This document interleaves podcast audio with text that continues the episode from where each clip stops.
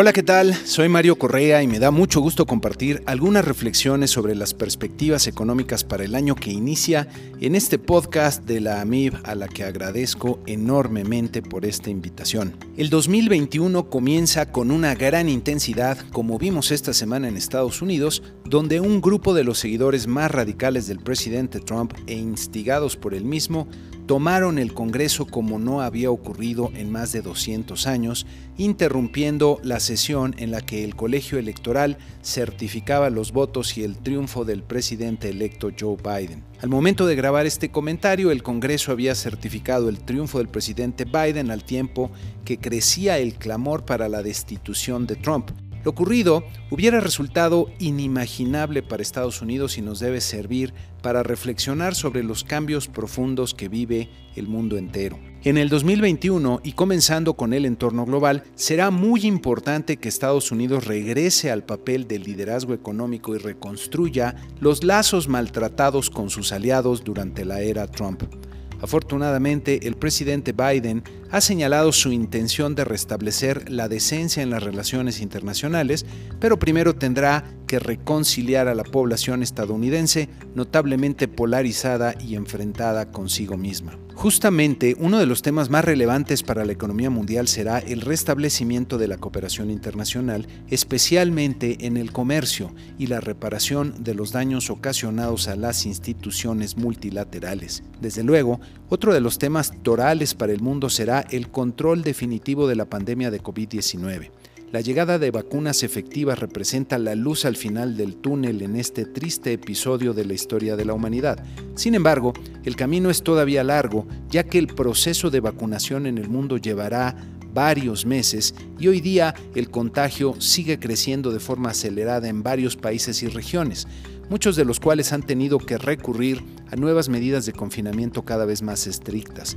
Si estas medidas siguen proliferando, podríamos tener un nuevo impacto negativo considerable sobre la actividad económica en el mundo que me parece no está incorporado hasta el momento en la mayoría de los pronósticos. Otro de los temas importantes para el entorno económico global será el de la política económica. Por un lado, los gobiernos del mundo tendrán que buscar apoyar a sus economías y eventualmente atender los elevados niveles de endeudamiento en que han incurrido. Por otro lado, los bancos centrales tendrán que lidiar con la inundación de liquidez que han producido en el mundo, que si bien ha ayudado a aliviar la carga de empresas, hogares y gobiernos endeudados durante la emergencia económica provocada por la pandemia, representa un riesgo para la estabilidad de un sistema financiero mundial que podría estar en una situación más frágil a la que se percibe. Todavía no sabemos hasta dónde llegará el problema de la cartera vencida de los bancos, que han constituido reservas para enfrentar las posibles contingencias,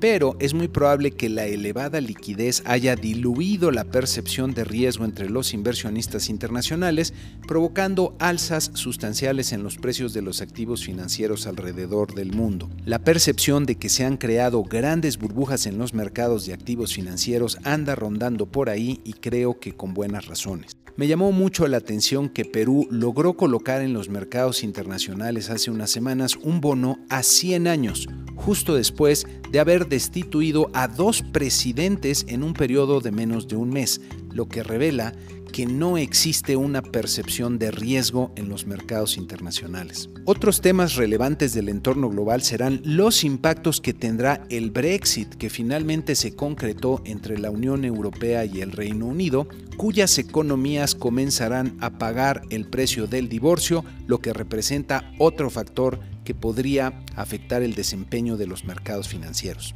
Para México, los retos en el 2021 seguirán siendo enormes, comenzando por el control de la pandemia de COVID-19 que está muy lejos de conseguirse. Tristemente, en las próximas semanas veremos una aceleración del contagio y muchos decesos ante la falta de prudencia con la que ha actuado por diversas causas buena parte de la población. En varias ciudades y regiones la situación de los hospitales es crítica con el personal médico haciendo esfuerzos sobrehumanos para tratar de atender en muchos casos sin los medicamentos o instrumentos apropiados a los enfermos más graves. Resulta previsible que las medidas de confinamiento se volverán más estrictas en varias geografías, afectando adicionalmente a la recuperación económica y está por verse hasta dónde llegará la magnitud de este impacto. Para la actividad económica se anticipa un rebote respecto a la caída del 2020 asociada al COVID-19. Este rebote será muy disparejo entre sectores y regiones. Por un lado, las exportaciones y las industrias orientadas a la exportación se han recuperado notablemente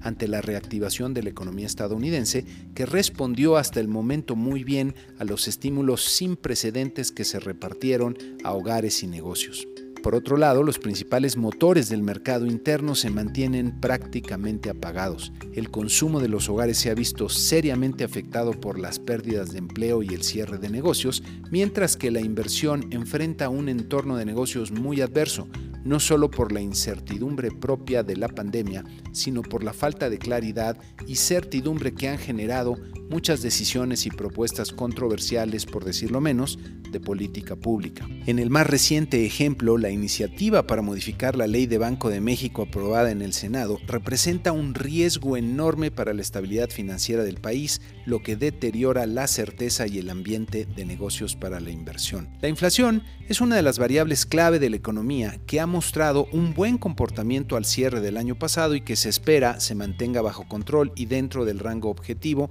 la mayor parte del año. La inflación es una de las variables clave de la economía que ha mostrado un buen comportamiento al cierre del año pasado y que se espera se mantenga bajo control y dentro del rango objetivo la mayor parte del año.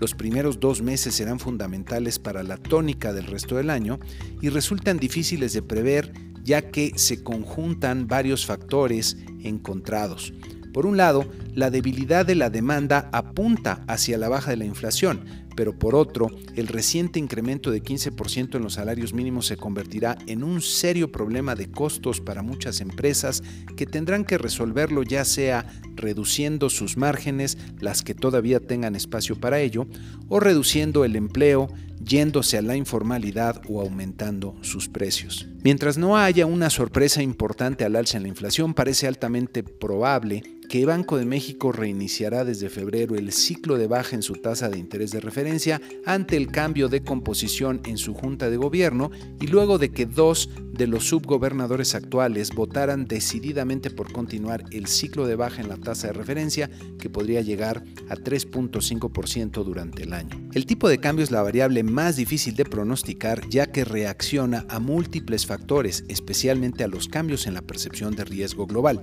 Como ya comentamos, recientemente se ha generado un gran optimismo en los mercados financieros internacionales. Esto ha permitido la reciente fortaleza del peso mexicano a niveles bien por debajo de los 20 pesos por dólar. Parece bastante difícil que el optimismo actual logre mantenerse durante todo el año ante los riesgos que ya comentamos y dada la elevada sensibilidad que tiene nuestra moneda, parece muy probable que terminemos observando una volatilidad elevada durante el año y que terminemos con una depreciación más o menos significativa, con el tipo de cambio tal vez ligeramente arriba de los 22 pesos por dólar. Uno de los factores más importantes para nuestro país será el proceso electoral que ya está en marcha y culminará con las elecciones del 6 de junio, donde hay 15 gobernaturas en juego y se renovará la Cámara de Diputados. La composición resultante del Congreso determinará si se restablece su papel de contrapeso fundamental al Poder Ejecutivo y la forma en que se conducirán los cambios a las leyes